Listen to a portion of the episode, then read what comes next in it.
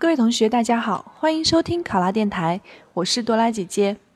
我们今天的题目是：某县铺设村级道路，大多数村民都不太支持。领导派你去调查，接到任务以后呢，你有机会向领导询问不超过五个问题。你会问什么问题？根据这些问题设计方案去调查，你又会怎么开展呢？那当我们先看到这道题的时候呢，我们首先要来读一下它的题干。某县铺设村级道路，它铺设村级道路的目的是什么？它具体的用途又是什么？这个是当我们读到这句话时候所需要想到的。接下来，大多数村民都不太支持，村民不支持、不情愿的理由是什么？对吧？那比如说，这个道路在铺设的过程中可能会影响到目前路段的畅通。对于这点，我们可以进行一个合理的假设。领导派你去调查，这句话就意味着我们不管是在调查开展之前，还是在调查开展之后，都要向领导进行一个汇报，对工作进行具体的反馈。你可以向领导询问五个问题，那么这五个问题肯定是针对村级道路的建设所用到的一些问题。同时呢，这个村级道路的建设涉及到的部分村民的利益。比如说，我们就可以想到铺设村级道路的时候是为了什么，也就是他们的一个具体的用途是什么。那带入到我们实际的生活工作的场景当中，比如说我们拆迁的话，会不会有一笔拆迁补偿款？那么你计划铺设村级道路，会不会涉及到占用村民的土地？如果说占用村民的土地的话，那具体会有多少的补补偿款补偿给大家？补偿的标准又是什么？这个道路需要建设多长时间？建设这个道路会不会影响村民的出行等等？这一系列的问题都是我们需要去向领导询问的。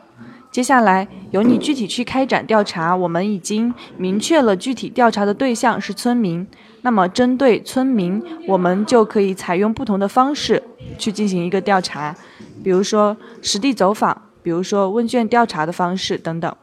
考生开始答题。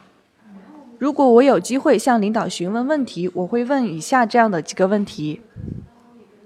第一个问题是，计划铺设的村级道路会不会占用村民的土地？如果说占用，会不会有补偿款？补偿的标准是什么？第二个问题是，铺设村级道路大概需要多长时间？第三个问题是，铺设村级道路的用途是什么？第四个问题是，铺设这次。道路的具体路线是什么？第五个问题是铺设道路期间会不会影响村民的出行？有没有临时替代的道路？在得到领导的回复和指示以后，我会按照领导的答复，以问卷的形式设计调查问题，同时采取实地走访与发放问卷相结合的方式，了解村民不支持的理由。在具体展开的过程中，我会请单位里善于与村民打交道的同事与我一起进行一个实地走访，以便快速了解村民的意见。在调查过程中，我们会到铺设道路涉及的村庄，以实地走访的形式发放问卷调查，让村民填写。问卷的内容主要包括我向领导提出的问题、领导指示的其他问题等等。同时，在实地走访中，对于领导给予我回复的问题，我会集中向村民做出解答；而对于村民给出的其他问题，我们会及时收集整理，并尽快向村民做出解答。最后，在调查结束以后呢，我会将调查汇总的问题向领导进行汇报，并特别的说明村民提到的问卷尚未涉及的原因，请求领导作出说明。以便尽快给村民回复，在得到领导的答复以后，我会将其整理成文字稿件下发到涉及的各村，让村民周知。